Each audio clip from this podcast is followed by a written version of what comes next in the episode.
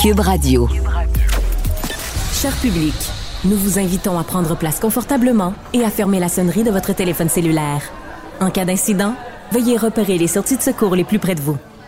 Bon divertissement. Un, deux, un, deux. OK, c'est bon, on peut y aller. Sophie Durocher. Elle met en scène les arts, la culture et la société pour vous offrir la meilleure représentation radio. Sophie Durocher. Tout un spectacle radiophonique. Bonjour tout le monde, j'espère que vous allez bien, j'espère que vous avez passé une bonne fin de semaine et que ben, la semaine commence bien pour vous. Écoutez, vous savez, la semaine dernière, il y a eu beaucoup de discussions autour euh, de l'identité de genre, euh, du changement de sexe. En tout cas, il y a eu toutes sortes de discussions, certaines constructives, mais la plupart euh, assez mal informé ou un petit peu euh, hystérique dans un sens euh, ou dans l'autre. Je trouvais que c'était important de commencer la semaine en parlant avec euh, un homme transgenre, donc qui a vécu cette transition de genre il y a un petit moment maintenant, en 1997. Donc Patrick Verret qui a publié il y a quelques années de ça un livre qui s'intitule Changer de sexe pour vivre enfin. Monsieur Verret, bonjour. Oui, bonjour. Alors, on va commencer par le début. Euh, beaucoup de, vocabulaire quand on, parle. Il y a des gens qui disent le sexe assigné à la naissance et il y a des gens qui disent le sexe constaté à la naissance. Vous, vous dites quoi? Mais ben, c'est sûr qu'en partant, mon, cas est un peu différent, qu'on oublie toujours de, mentionner. Moi, euh, c'est un cas d'intersexe. Fait que quand même euh, des différences que moi euh, j'ai découvert euh, à la puberté, puis ça c'est toute une autre histoire. c'est pas ça va au, ça va au-delà de, de l'acceptation de juste corporel. Parce que tout dépend aussi, il y a des gens qui n'ont pas besoin de se rendre jusqu'aux opérations pour nécessairement être bien puis être libre de se sentir tels qu'ils sont. Parce que le gros problématique, c'est que l'identité de genre puis l'orientation sexuelle, tout le monde, euh, la plupart des Mélange tout, le monde, c'est ça, il y en a une grosse majorité des gens vont vont confondre, vont mélanger malheureusement. D'accord. Alors donc intersexe, pour que tout le monde euh, comprenne, c'est un terme avant, dans l'ancien temps là, quand j'étais jeune. On disait hermaphrodite, c'est-à-dire quelqu'un qui a des caractéristiques physiques et féminine et masculine, donc un appareil génital qui est quelque part entre les deux. Donc vous, euh, à quel moment vous êtes rendu compte que vous étiez Moi, c'est euh, c'est seulement que à la puberté que j'ai eu des changements vraiment physiques. J'avais des changements internes que je n'étais pas conscient à ce moment-là. J'avais des gros problèmes. C'est parce que les gonades qui deviennent soit des qui deviennent des ovaires ou qui des testicules, mais dans mon cas, j'ai eu une descente qui devenait un ovaire et l'autre est descendu dans les intestins, mais c'était pour devenir une testicule. Et boboy! Fait que ça m'a causé des gros, gros euh, problèmes euh, physiques pendant plusieurs années. Puis c'est lorsque j'ai entrepris pour le, faire un changement de sexe, j'étais pas encore au courant parce que pour moi, euh, à l'époque, le gynécologue, quand il m'avait dit hermaphrodite, c'était comme dans le temps des les statues grecques que je on voyait vraiment une identité euh, qui était euh, double. Dieu assez flagrant mais c'est pas la réalité. Non c'est pas du tout la réalité parce que autant que ça peut être externe, c'est ça va être difficile à déterminer, à déterminer comme mm-hmm. moi c'était interne, fait que ça a pris du temps, ça a pris d'autres opérations avant de pouvoir régler de d'enlever tous les organes puis euh, avant d'avoir la phalloplastie. D'accord. Alors, on va y arriver à la phalloplastie, mais d'abord, Patrick, je veux juste vous remercier parce que je trouve ça très important qu'on vous parle. Je trouve ça très euh, important que euh, vous démystifiez tout ça pour nous.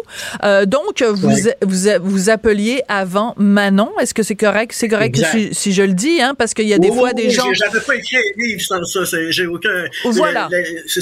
C'est de pouvoir, justement. De toute façon, j'ai changé tous les noms et les prénoms.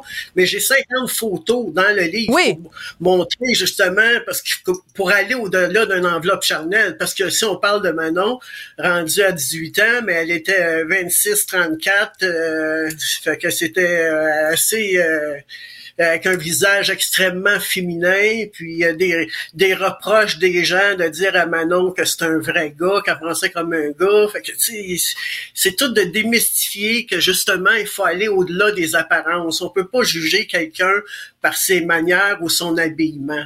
D'accord. Mais Manon, parce que c'est intéressant, vous parlez quand même de votre, de vous-même à la troisième personne, parce qu'on comprend bien que Manon n'existe plus. Aujourd'hui, c'est Patrick, mais Manon, vous avez déjà été Manon. Donc, Manon, euh, à l'adolescence, vous dites 26, 34, euh, enfin bref, elle avait l'air de Marilyn Monroe, quoi. Je veux dire, elle avait des seins et tout ça, elle avait des belles formes, cette belle Manon. Euh, et, et donc, mais Manon avait aussi des ou un testicule? Ben c'était euh, justement comme je vous dis, c'est les, les, gonades qui ont pas descendu à la bonne place. Ok. Donc qu'est-ce que ça fait faire là, c'est que rendu à la puberté, mais les lèvres ont vraiment allongé, il y avait vraiment un vagin euh, et tout, mais euh, par contre c'est devenu avec un micro-pénis. En vieillissant, là, c'est devenu vraiment là, OK, je comprends. comme un micro-pénis. Donc, des vulves... D'accord. Donc, une vulve et un micro-pénis. Donc, à un moment donné, dans votre vie, il faut que vous choisissiez entre ces deux identités euh, sexuelles. Vous choisissez donc de devenir garçon. Et c'est là que vous faites ce qu'on appelle donc une phalloplastie. Donc, euh, expliquez-moi comment ça fonctionne, une phalloplastie. Mais c'est phalloplastie, c'est la construction du phallus, qui vont construire le pénis. C'est donc ils vont aller chercher euh, dans le, bras, euh, je sais pas si on peut voir là, non, en tout cas. Ouais. Le bras ici, ils vont, chercher. Oui, on voit euh, qu'il y a de la chair qui a été enlevée. Ils vont chercher euh, de la peau, mais ils vont chercher des nerfs, des, ils vont chercher des veines. D'accord. À l'intérieur du vagin, ils vont chercher comme une muqueuse pour faire le rallongement aussi de l'urètre. Euh, là, ils font vraiment la construction, ils construisent le pénis au complet. Puis après ça, pour recouvrir le pénis, après ça, ils vont fermer la, la cavité vaginale. Puis là, ils vont euh, pour installer les, les prothèses testiculaires, ça, ça va être beaucoup plus tard. Hein, autant que euh, moi, à l'époque, c'était tout de suite qu'on installait comme euh, l'urette s'est installée, mais j'ai eu des problèmes. Maintenant, ils attendent plusieurs mois, ils attendent la guérison. Ben, c'est sûr que ça s'est amélioré comme n'importe quelle autre opération. Euh, ils attendent vraiment qu'il y ait une guérison qui puisse euh, être euh, vraiment avoir toute la sensibilité pour les personnes puis pas avoir de problème. Aujourd'hui, j'ai plus de problème, mais euh, à l'époque, j'en avais eu. Vous en avez parce qu'il faut quand même rappeler, hein, l'opération, vous dans votre cas, a eu lieu en 1997. Ça fait quand même euh, bon un petit moment. quand vous voyez les discussions sur la place publique où on parle justement de l'identité chez les moins de 18 ans, par exemple, qu'on parle des personnes transgenres, qu'on parle des personnes intersexes, mm-hmm. est-ce que vous pensez qu'on en parle de la bonne façon, Patrick? Mais honnêtement, c'est parce qu'aujourd'hui, c'est d'aller vraiment chercher des associations qui sont vraiment au courant que, que eux qui se battent justement pour pour qu'il y ait de la surinformation puis que les ne puissent entreprendre n'importe quoi là parce que c'est important euh, puis faut pas penser non plus parce que tu jeune que nécessairement que la personne il y, a bien des gens qui vont dire ah, il est trop jeune il peut pas il peut pas savoir ou elle peut pas savoir ce qu'elle veut. Moi personnellement euh, j'ai commencé à faire des cris j'avais deux ans là. fait que à cinq ans c'était affirmé pourquoi que je suis un garçon différent. Fait que c'était comme clair. Il y en a qui c'est plus tard Ouais. Mais il y a beaucoup de jeunes que malheureusement, mais vont être confondus encore au jugement. Comme moi, j'en reviens pas encore parce que je suis dans une époque qui avait beaucoup de jugements. Ouais. Euh, c'était la loi du silence. Aujourd'hui, mais on a bien les informations, mais ça veut pas dire que c'est toujours les bonnes informations.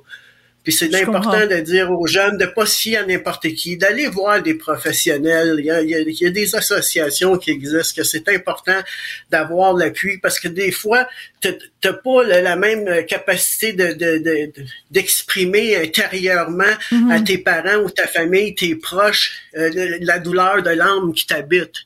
Hmm. Des fois, c'est préférable pour voir parler à quelqu'un qui est à l'extérieur puis qui va pouvoir mieux aider à l'évolution de la personne.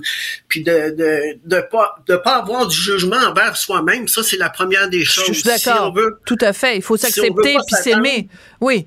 Euh, exact. Quand vous avez vu les manifestations la semaine dernière, où euh, ben, je pense qu'on a vu dans certains cas, pas dans tous les cas, mais dans certains cas, euh, bon, des questions légitimes, puis dans certains cas, on a vu euh, vraiment des extrêmes qui s'affrontaient, des gens qui voulaient rien savoir qu'on passe, qu'on parle par exemple de la réalité des personnes transgenres euh, dans les écoles, des gens qui disaient carrément, faut même pas qu'il y ait d'éducation sexuelle dans les écoles. Il y a beaucoup de mots très durs.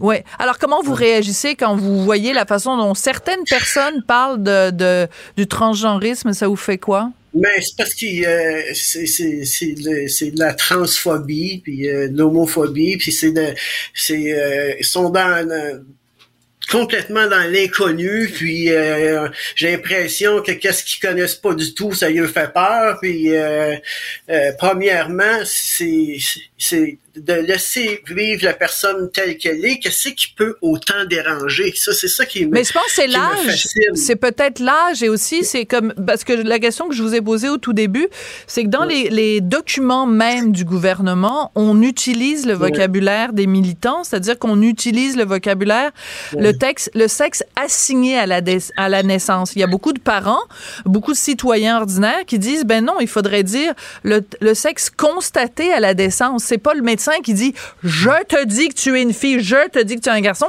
Je constate que tu as un pénis, puis je constate que tu as une vulve. Vous comprenez? C'est, est-ce que vous pouvez comprendre aussi le point de vue des autres qui disent ben, Oui, je comprends aussi le point de vue des autres, mais en même temps, c'est déjà là, on va parler comme les cas intersexes qui opèrent puis qui devraient absolument pas opérer parce qu'il faut qu'ils assignent absolument un sexe, justement. Oui, mais les, les intersexes, entre vous et moi, Patrick, euh, euh, anciennement Manon, intersexe, je comprends que c'est votre réalité, j'en suis parfaitement conscient, mais ça représente 0,001 de la population. là. Mais il faut même que... Pour, pour 99,9% de la population, le sexe il est constaté à la naissance. On a un pénis ou on a une vulve. Je, dis pas qu'il n'y a pas une minorité où c'est pas le cas, mais dans la majorité ça veut pas dire, excusez-moi. Euh, oui, oui, allez-y. Ça veut pas dire que la personne euh, qu'on va assigner, je dis que bon, à la naissance, ils ont constaté que c'est vraiment un garçon ou une fille, mais quand la personne va grandir, ça devient une autre réalité. Là. À un moment donné, tu deviens pas, mais tu découvres qui tu es puis découvrir qui qu'on est, mais c'est bien souvent c'est la société qui va imposer à la personne d'être dans un modèle, dans un tel moule, puis tu dois être comme ça. les gens entendent ça, que ce soit dans l'entourage, dans la famille, ou euh, faut toujours euh, fonctionner selon euh, les normes de la société. Mais ça ne veut pas dire que c'est la réalité pour monsieur, madame, tout le monde. On peut prendre 10 personnes qui vont vivre exactement une même situation, mais on va avoir 10 interprétations différentes parce que on est tous uniques. Je comprends. Mais il reste quand même que il y, a, il y a, dans la grande, grande, grande, grande, grande majorité des cas, un être humain vient au monde, il y a un pénis, il y a une vulve, donc à partir de ça, il y a une identité qui se construit qui peut être différente. Mais il faut quand même arrêter, selon moi, en tout cas, de dire euh, assigner au lieu de constater. Mais j'ai beaucoup aimé ces discussions-là, Patrick, puis j'aimerais ça qu'on se reparle à un moment donné. Je rappelle le titre de ben, votre livre, Changer de sexe pour vivre. Enfin, en tout cas, dans votre cas, je ben, pense que ça a été pour le mieux. De Manon devenu Patrick. De Manon devenu Patrick. honnêtement, depuis ma renaissance, là, j'ai jamais regretté une fraction de seconde. Ben tant mieux. Ben je suis contente d'entendre ça, Patrick. Euh, bien, bien fait pour vous. Bien, bien, c'est parfait pour vous. Puis je suis très contente que vous soyez plus heureux dans ce dans ce corps-là. Merci beaucoup d'avoir témoigné avec nous, Patrick Verret. Ça a été un plaisir. Merci. Ça me fait plaisir. Merci. Culture et société.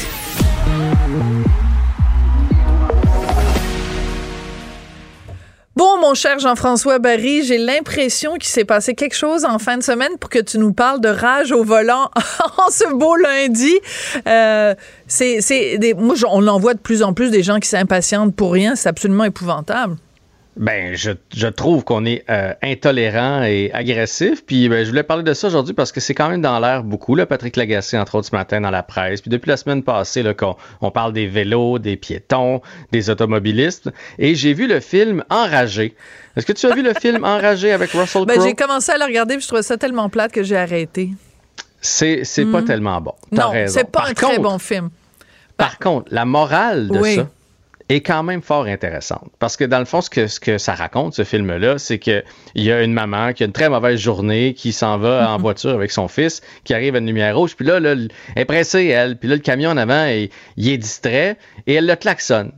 Mais avant, Sophie, t'avoueras qu'on on faisait comme poup, en voulant dire As- As-tu vu C'est Oui, vert. ça. On envoyait un petit signal. Maintenant, c'est puis un autre, un autre coup après, si on est capable. Donc, là, lui, il décide Je de faire vivre une très... votre honneur.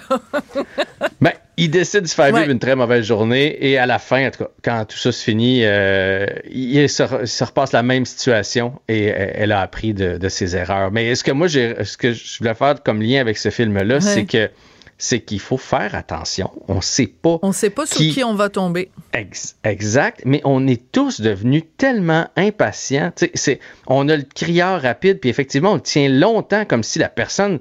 des fois, ça fait deux secondes là, que la lumière. On est, on est rapide, on est intolérant avec les vélos. Moi, là, je discute avec des gens, puis je sens de plus en plus. euh, puis c'est ce que Patrick Lagacé raconte aussi ce matin, parce qu'il parlait avec un cycliste, qu'il y a une espèce d'agressivité entre les cyclistes, les vélos, les vélos, les piétons.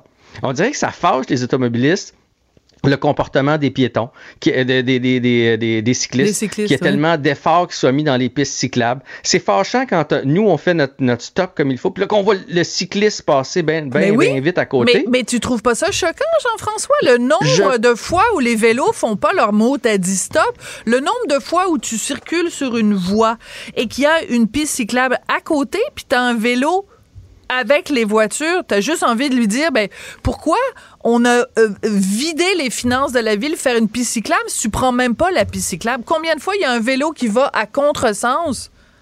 Mais je suis super d'accord. Je trouve que les vélos, ils font ce qu'ils ce qu'ils veulent avec les règlements. Quand ça les arrange, Exactement. ils sont un véhicule comme les autres. Puis quand ça fait leur affaire, ils se promènent entre les chars. Par exemple, s'il y a du trafic, eux autres, ils vont, ils vont court-circuiter. Ou s'ils réussissent à, moi j'appelle ça se timer, là, se, Oui. se coordonner sur la lumière qui passe du, du rouge au vert, là, ils vont pas s'arrêter. Sauf que ce que je commence à entendre, puis ce ce que moi j'aime pas, puis ce Ouais. qui devrait pas arriver, c'est de dire, mais moi, je repars avec mon char ou avec mon camion. Et là, le cycliste, je vais aller le dépasser un petit peu plus loin. Puis au lieu de me tasser bien comme il faut, là, moi le frôler. Tu sais, je vais, je vais juste je me sais pas qui tu Non. fréquentes pour dire des choses pareilles.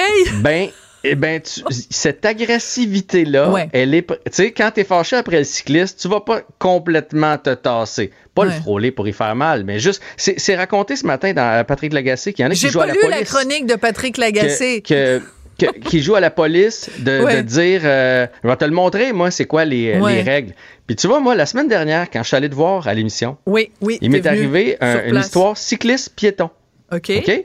Je débarque de ma voiture, tu sais, dans le coin, il y a beaucoup de circulation quand même. Puis là, je regarde si je peux stationner là. Puis là, je m'a- je m'avance tranquillement vers mon, mon parcomètre. Et quand j'ai regardé, il n'y avait pas de, de vélo. Ben, Parce qu'il y a une piste cyclable entre le, le parcomètre et ma voiture. Puis là, ben, c'est moi qui est dans le tort, là, parce que là, je fais ça, je fais OK, je peux, je retourne vers ma voiture. Mais là, quand je retourne, il y a une fille qui s'en vient. Fait que là, je me tasse pour la laisser passer. Mais dans l'autre direction, il y a des vélos qui, eux autres, ont passé la lumière verte. Fait qu'ils n'ont pas arrêté. Je sais pas à combien ils descendent. Et là, ils freinent et ils me crient après. Et sais-tu ce qu'ils m'ont crié? Il y en a un qui m'a dit, parce que je fais, Hey, désolé, ma, ma voiture était là. C'est moi qui est dans le tort. Je me suis, me suis Ouais. excusé tout de suite. Mais il m'a dit, la prochaine fois, j'arrêterai pas. Puis t'auras plus de dents pour m'expliquer que t'es désolé. Mais là, tu fais, mon nez. OK, Mais on est tout le monde est où? rendu bien violent. OK, ben, je vais te raconter. Je vais raconter une anecdote, euh, moi euh, aussi. Euh, Il y a une rue à Montréal qui est une rue euh, piétonne. Ben, Il y a plusieurs rues qui sont des rues piétonnes, mais cette rue-là, que je nommerai pas, je la fréquente beaucoup parce que c'est dans mon quartier. Et euh, elle est piétonne, genre de- du mois de mai jusqu'au mois d'octobre. OK?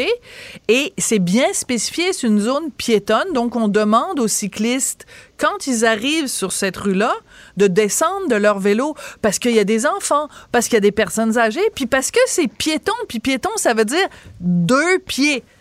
Ben, le nombre de fois où il y a des vélos qui arrivent à toute vitesse. Et moi, je les interpelle, je leur dis, monsieur, madame, être non-binaire, le, ici, il faut en, descendre de votre vélo. Je me fais crier des niaiseries. Ah, du rocher, femme ta gueule. Mais pourquoi? Je leur demande juste de respecter. Parce que c'est hyper dangereux. Un vélo Mais qui va à toute vitesse dans une zone piétonne. Ben, je suis d'accord, tu sais. Mais ce que j'aime pas, ce, que, ce, qui, ce qui me dérange au-dessus de tout ça, c'est qu'on est loin d'y arriver parce que tu vois l'agressivité que, que ces gens-là ont. Oui, l'agressivité est des deux les bords. autres. Et des deux Donc, bords. on, on va jamais, jamais réussir à cohabiter si on se déteste. Parce que là, je sens que les vélos détestent les piétons, les automobilistes détestent les vélos. Puis, euh, moi, je- ce que je me suis dit, j'ai fait, mais comment ça, il me crie après? Tu sais, je veux dire, visiblement, j'étais désolé, là, puis j'ai admis mes torts. Mais mettons que je craque pas. Puis, je l'ai, mon, ma voiture, là. Je rembarque dans mon auto. Ouais. Euh, je le rejoins au coin de la rue, ce ce cycliste-là, si ouais. j'ai le goût, là. Tu comprends? Fait que Non, non. De là, mon, mon, mon lien avec le film Enragé, c'est, tu sais, on, on peut-tu on peut-tu se calmer, dire, hey, fais attention à une piste cyclable? Il aurait pu me le dire, fais attention à une piste cyclable. Regarde des deux côtés. Ouais. À ce à quoi j'aurais probablement répondu, d'après moi, tu vas plus vite que la limite permise, parce que Oh. lui, il descend. Non, mais il, Il descend. Berry. Tu sais, puis Berry, il y a quand même une petite pente quand on Oui, s'en va vers le, vers le vieux port. Fait qu'il il descendait quand même assez vite. Reste que ce que je trouve, c'est qu'on ne se respecte plus les uns les autres. Euh, on se crie après, puis on a la mèche courte, courte, courte, courte, courte. Je suis d'accord avec toi. Il y a un manque de respect, mais il y a aussi un manque de respect du code de la route. Un vélo a pas d'affaires sur le sur les trottoirs. Un vélo a pas d'affaires sur les euh, rues piétonnes. Un vélo doit faire son stop. Un, vélo doit respecter le feu rouge. Un vélo doit respecter les gens qui sont à pied. Fait que respect, oui. Mais commençons par respecter la loi. Ben, si tout le monde respectait la loi, il y aurait moins de frustration. C'est que là, d'avance, là, tu pars le matin avant même qu'il y ait, mettons, en voiture, avant même qu'il y ait un cycliste qui m'ait coupé. Un peu en maudit après les cyclistes. Ils m'ont toujours rien fait, mais j'ai comme une, une agressivité déjà. Puis cet été, euh, pendant que je, je remplaçais Mario Dumont, j'avais reçu un, un pro euh, cycliste, là, puis Ouais. il m'avait expliqué euh, qu'il devrait y avoir des cours pour. Tu sais, on donne un vélo. Tu t'achètes un Ben vélo, oui. tu pars avec ça. Il n'y a, y a aucun espèce. Les gens pensent souvent à tort qu'ils peuvent faire ce qu'ils veulent, aller sur n'importe quelle rue. Non, c'est pas vrai. Et il y a aussi l'espèce de hiérarchie de la route. Logiquement, le plus gros prend soin du plus petit. Parce que c'est sûr raison. collision Oui. entre auto et cycliste, c'est le cycliste qui va tomber. Puis entre cycliste puis piéton, c'est le piéton qui va tomber. Donc dans ce cas-ci où moi j'étais coupable, mais c'est quand même à lui de, de- de faire, de faire attention à moi. Puis ce qu'il disait aussi, qui était très intéressant, c'est, c'est le mot euh, anticipation Mm. et vigilance. Pas se fier que euh, je vais pas ouvrir ma portière, euh, pas se fier Non. que je vais, je vais regarder dans mon angle mort. Il faut Tout le anticiper, temps faire attention. toujours, toujours faire attention, Puis, mais surtout se respecter. Oui, respect, t'as tout à fait raison. Puis on n'a même pas eu le temps de parler des motadines de trottinette. Fait que Ah. ça sera. On pourrait faire une chronique au complet là-dessus, Et mon les beau Jean-François. les roues avec deux manches de chaque côté comme Et des pierres à feu, là. Je peux pas croire qu'on se promène avec ça à. Montréal. J'aime bien la description. Merci beaucoup, Jean-François Barry. Salut. Professeur Duduche. Avec elle, pas de retenue. Émotionnel ou rationnel. En accord ou à l'opposé. Par ici, les brasseurs d'opinion et de vision. Les rencontres de l'air. Est-ce que vous mangez trois fois par jour ou est-ce que vous faites, euh, mettons, le jeûne intermittent ou tout simplement ça apporte pas de nom, puis c'est juste vous mangez quand vous avez faim, puis vous mangez pas quand vous avez pas faim? Est-ce que c'est bon pour la santé de sauter comme ça des repas? On va parler de tout ça avec Isabelle Huat, qui est docteur en nutrition. Bonjour Isabelle. Allô, Sophie? Moi, euh, je, je te Ouais. le dis, là, puis je le dis à tout le monde, si je ne mange pas le matin, je suis pas du monde. Mhm. Si je mange pas le midi, je suis pas du monde. Si je mange pas le soir, je suis pas du monde. Il faut que je fasse trois fois par jour, sinon je suis en... Je suis désagréable. Enfin, je veux dire plus désagréable que d'habitude. Ben, c'est une grosse question qu'on va aborder aujourd'hui, Sophie, parce que il n'y a pas une solution parfaite Ah, pour tout le monde. Ah zut, tu sais, j'aurais aimé ça vous dire aujourd'hui, ben il faut tout le monde qu'on fasse le jeûne intermittent ou c'est trois repas, trois collations. Ça dépend des individus. Et quand on s'attarde à la littérature scientifique, c'est pas facile d'avoir des réponses. Là. Moi, je lis constamment là, des- Ouais. des, des résultats, d'essais cliniques, et il n'y a pas de solution parfaite. Il y a des pour, il y a des contre. dans chaque approche. Bon, alors euh, par exemple, quel serait le pour de faire le jeûne intermittent? En quoi c'est bon? Ben, Peut-être commencer par expliquer c'est quoi le jeûne intermittent, puis nous dire c'est ben quoi les avantages, mettons.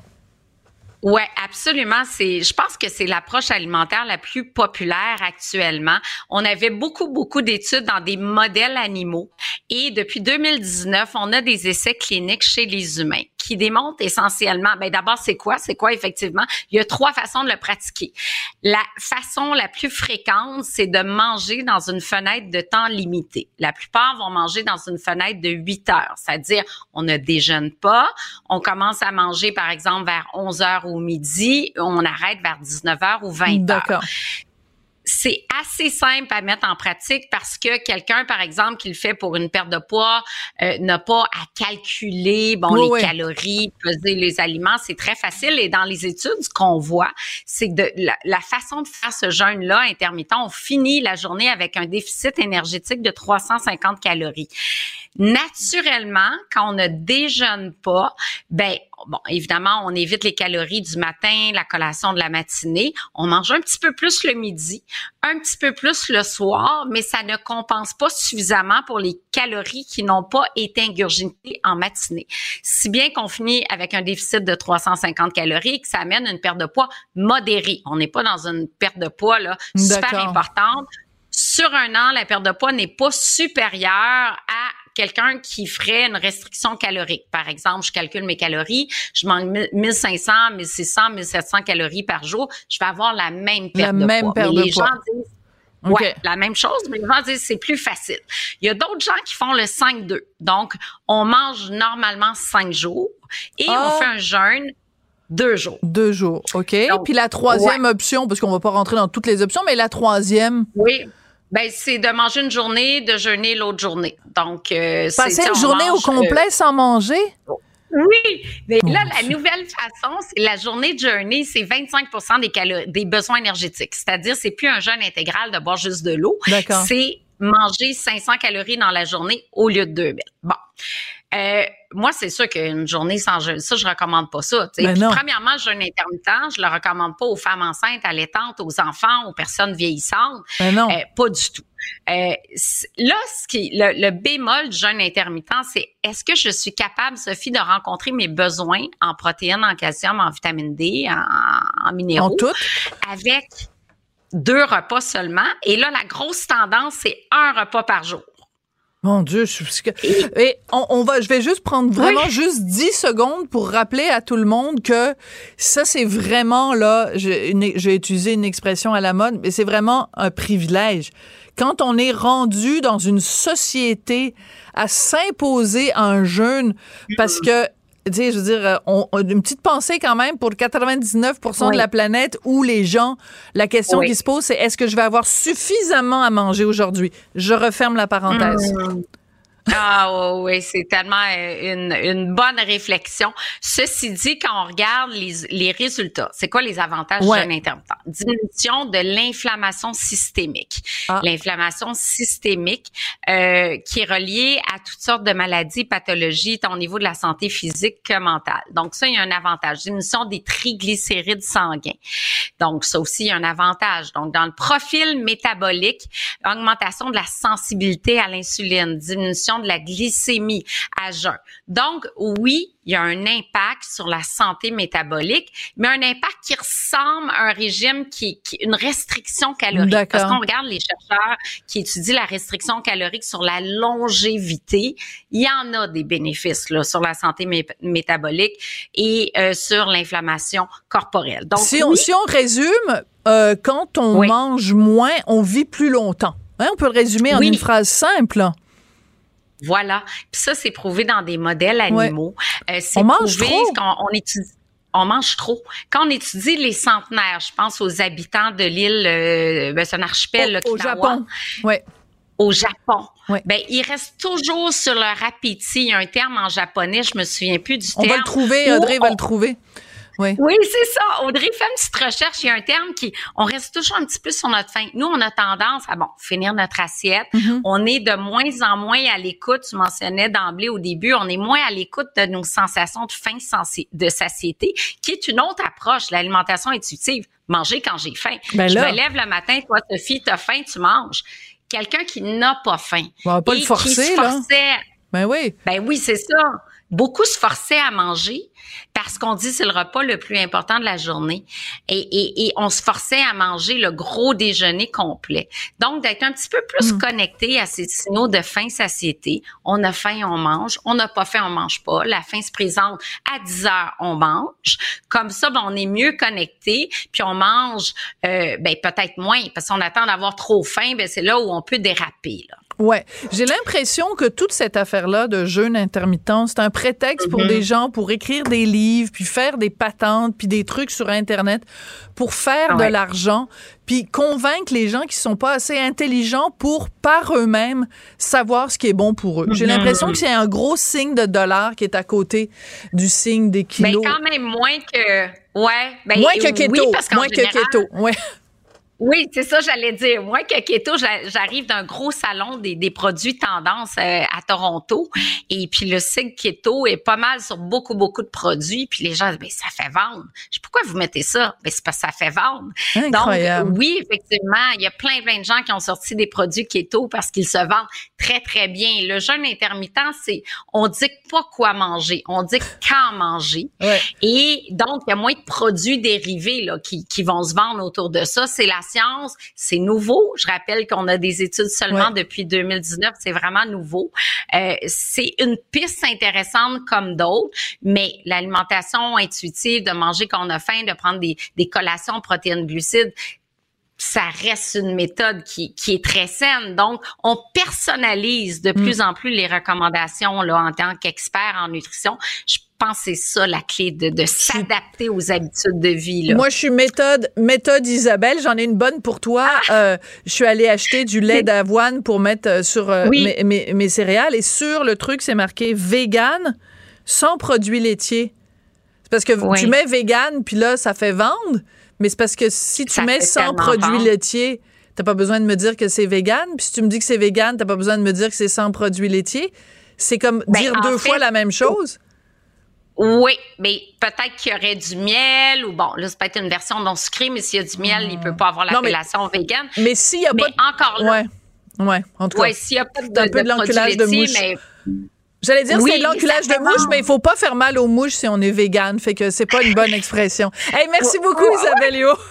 merci Sophie. Ah, à quand des produits sur lesquels ça avait été écrit aucune sodomie de mouche n'a été faite? Mais en tout cas, je veux pas t'embarquer là-dessus. merci beaucoup Isabelle. Ciao, ciao. Bye. Qu'elle soit en avant ou en arrière-scène, Sophie Durocher reste toujours Sophie Durocher.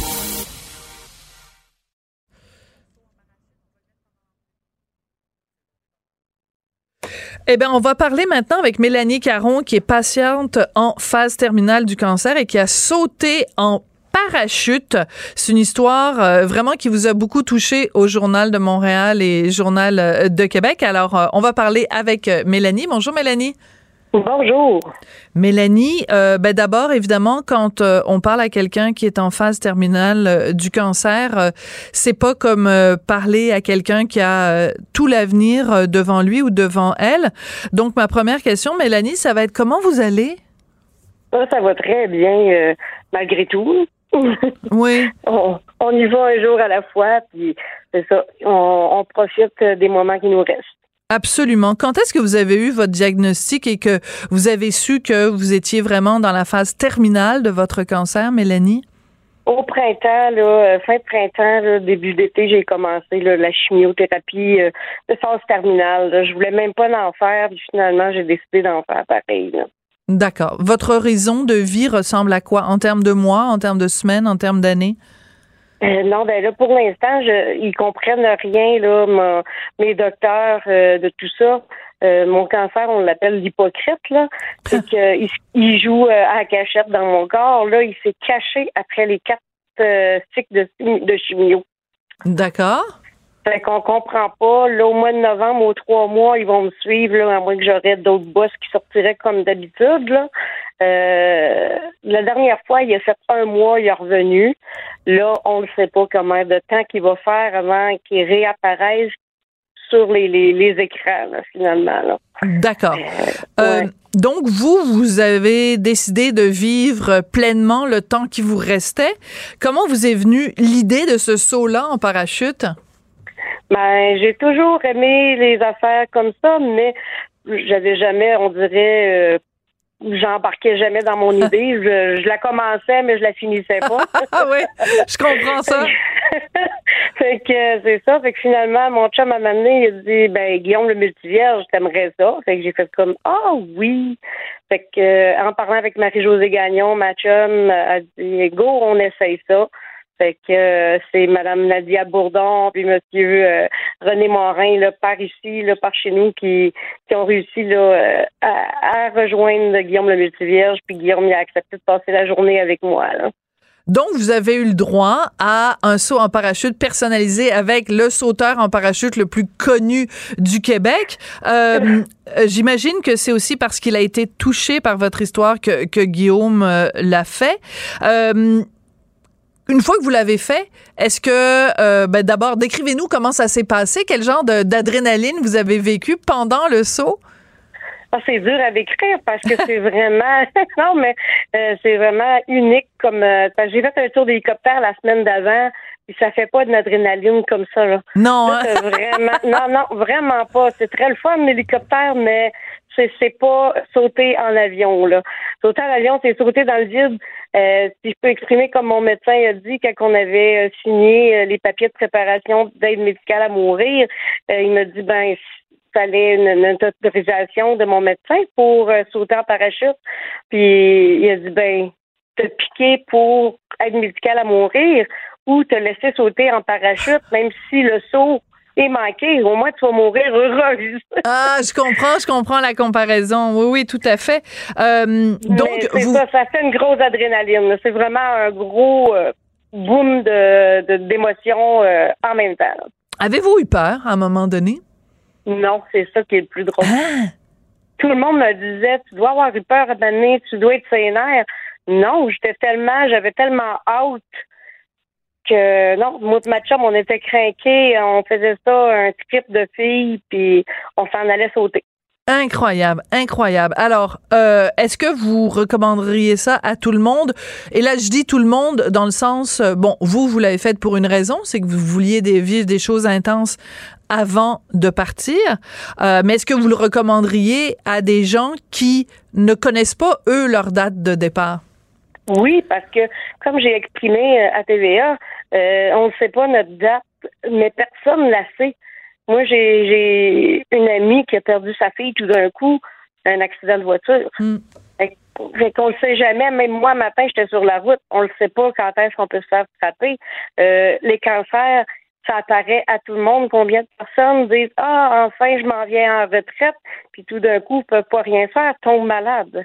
Qu'il faudrait tous se déstresser puis faire nos choses qu'on veut faire, puis surtout être avec les gens qu'on aime. Tellement, vous avez tellement raison. Euh, donc, est-ce que vous avez fait comme une liste des choses que vous vouliez faire? Vous avez dit, euh, je sais pas moi, euh, aller à- bon faire le saut en parachute. Est-ce qu'il y a d'autres d'autres choses sur votre liste de choses intenses à vivre, un peu des, des sports extrêmes? Dans les sports extrêmes, j'ai quand même été à Saint-Joseph-de-Beauce euh, pour aller euh, embarquer avec un coureur euh, de ceux qui font la course en, Ouais, en oui. que j'ai embarqué avec Wow. euh, Fred Richard, puis en chanceuse, on a gagné la course que j'ai embarqué avec. Fait que ça aussi, c'était intense, ça dure pas longtemps, ça non plus. Là. Vous êtes pas mal rock'n'roll, euh, Mélanie. J'ai tout le temps été comme ça, mais là, c'est le fun de pouvoir le faire. J'adore ça, j'adore ça. Euh, Mélanie, euh, quand vous regardez des fois des gens qui sont pas malades, qui sont en pleine santé, puis qui qui, qui se plaignent, qui profitent pas de la vie, qui sont grognons, là, on a l'impression qu'ils se promènent comme dans les bandes dessinées, là, avec un petit nuage noir au-dessus de la tête. Avez-vous envie des fois de les prendre puis de les brasser, ces gens-là? Oui, oui, oui, c'est sûr. Euh, ça, ou surtout les gens que je vois qui prennent de la drogue. Puis je me dis, tabarouette, moi, je voudrais la santé. Eux autres, ils l'ont, puis ils se l'enlèvent. Ça, c'est quelque chose Très bonne réflexion. que j'ai de la misère beaucoup avec ça. Ouais, je comprends, euh, je comprends tout à fait. En même temps, il y a peut-être toutes sortes de raisons pour lesquelles ils prennent euh, de la drogue et puis on ne connaît pas leur passé nécessairement, mais je comprends l'image aussi de se dire parce que c'est la drogue, ça peut être la cigarette, ça peut être toutes sortes de choses qu'on fait à notre corps puis oui, la boisson, qui sont pas bonnes pour euh, la santé. Ah ben non, la boisson par contre là, là laissez-nous un petit ben verre de vin de temps en temps là ben quand même. Il n'y a pas de problème, c'est l'abus encore une fois. Oui, bien sûr. Je vous taquinais, je vous taquinais Mélanie. Écoutez, j'en prends ça, on m'avait dit ça dans des pendant la chimio Hein? Madame Caron, ça serait peut-être mieux de pas prendre trop de boissons. J'ai dit, il me reste juste ça ça puis manger, vous allez pas m'enlever ça. ben oui. Alors je vous souhaite une bonne bouteille de vin, je vous souhaite un bon repas ce soir pour continuer à profiter de la vie, Mélanie, pendant que vous êtes euh, que vous êtes avec nous et avec les gens que, que vous aimez et qui vous aiment.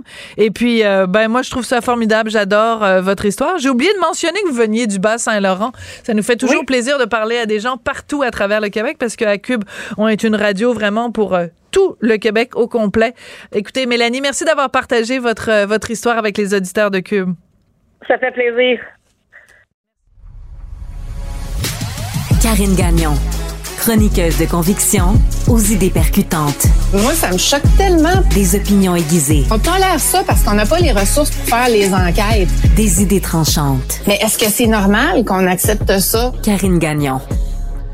Karine Gagnon, qui est chroniqueuse politique au Journal de Montréal, Journal de Québec, et qui est aussi directrice adjointe de l'information au Journal de Québec. Et justement, euh, dans les journaux euh, ce matin, ben, ça fait la une, cette humiliation vraiment mondiale. On a fait rire de nous à travers la planète à cause de cette ovation debout qui a été réservée à la Chambre des communes à Ottawa à un ancien euh, soldat nazi. Vraiment pas fort. Karine, ça te révolte cette histoire-là? Ben, écoute, c'est gênant, gênant, gênant, ça n'a aucun bon sens. Puis c'est incompréhensible aussi, c'est inconcevable, Sophie, que ça ait pu se produire parce que comment a-t-on pu honorer un ancien soldat nazi au Parlement sans savoir qui il était? Parce que là, tu sais, on, apprend que finalement, euh, ça, tout ça s'est déroulé à l'initiative du président de la Chambre des communes. Sauf que Comment expliquer qu'Anthony Rota, qui est ce président de la Chambre des commerces, ait pu euh, faire cette initiative-là c'est ça, sans que des, vérifications aient été faites au préalable, soit par euh, euh, les renseignements, soit par le, service du protocole. on ne peut pas honorer quelqu'un sans avoir fait des vérifications au préalable. Il me semble que ça, ça, me fait, je comprends rien là-dedans. Je, je comprends pas. Ça fait ça fait amateur, alors qu'on parle quand même du Parlement du Canada, qui recevait le président ukrainien euh, Volodymyr Zelensky et euh, ben ils se sont trouvés. Imagine Sophie, c'était dans la peau d'un de ces élus-là qui s'est retrouvé à applaudir un ancien soldat nazi. Sérieusement, j'ai vraiment arraché les cheveux de sa tête. Absolument. Euh, moi, je pense que c'est important d'avoir une réflexion plus large que juste est-ce que évidemment il va démissionner, est-ce qu'il va, est-ce qu'il devrait démissionner? Je pense que tout le monde euh, un petit peu s'entend là-dessus. Mais euh, je pense que ce serait intéressant d'avoir une discussion sur, de façon plus générale, comment se fait-il que dans un pays comme le Canada, qu'on n'ait pas une meilleure notion de l'histoire. Je m'explique, Karine. Normalement, si tu lis, puis quand on regarde d'ailleurs, quand il y a eu l'hommage, quand il y a eu l'ovation, quand euh, le président de la Chambre lit le libellé de, de, du monsieur à qui on s'apprête à rendre hommage, il dit ben, il a euh, combattu euh, contre les Russes pendant la Deuxième Guerre mondiale. Ben, c'est comme, ben, comment ça se fait que. Puis on voit qu'il a comme un arrêt il s'arrête de lire, puis il, comme il se pose la question, coudon, qu'est-ce que je viens de lire là? Parce qu'on sait qui combattait les Russes pendant la Deuxième Guerre mondiale. Ce que je veux dire, c'est comment se fait-il que dans les, dans les écoles, dans les universités, dans les cégeps au Canada, qu'on n'enseigne pas mieux l'histoire et que tout le monde devrait savoir euh, ce qui s'est passé pendant la Deuxième Guerre mondiale. Tu comprends là où je veux y aller? Oui, ben, oui absolument, Sophie. Ça veut dire que personne euh, n'a allumé sur le coup ou même dans la préparation de l'événement que s'ils avaient combattu euh, les Russes, c'est qu'ils étaient en quelque part pour l'Allemagne.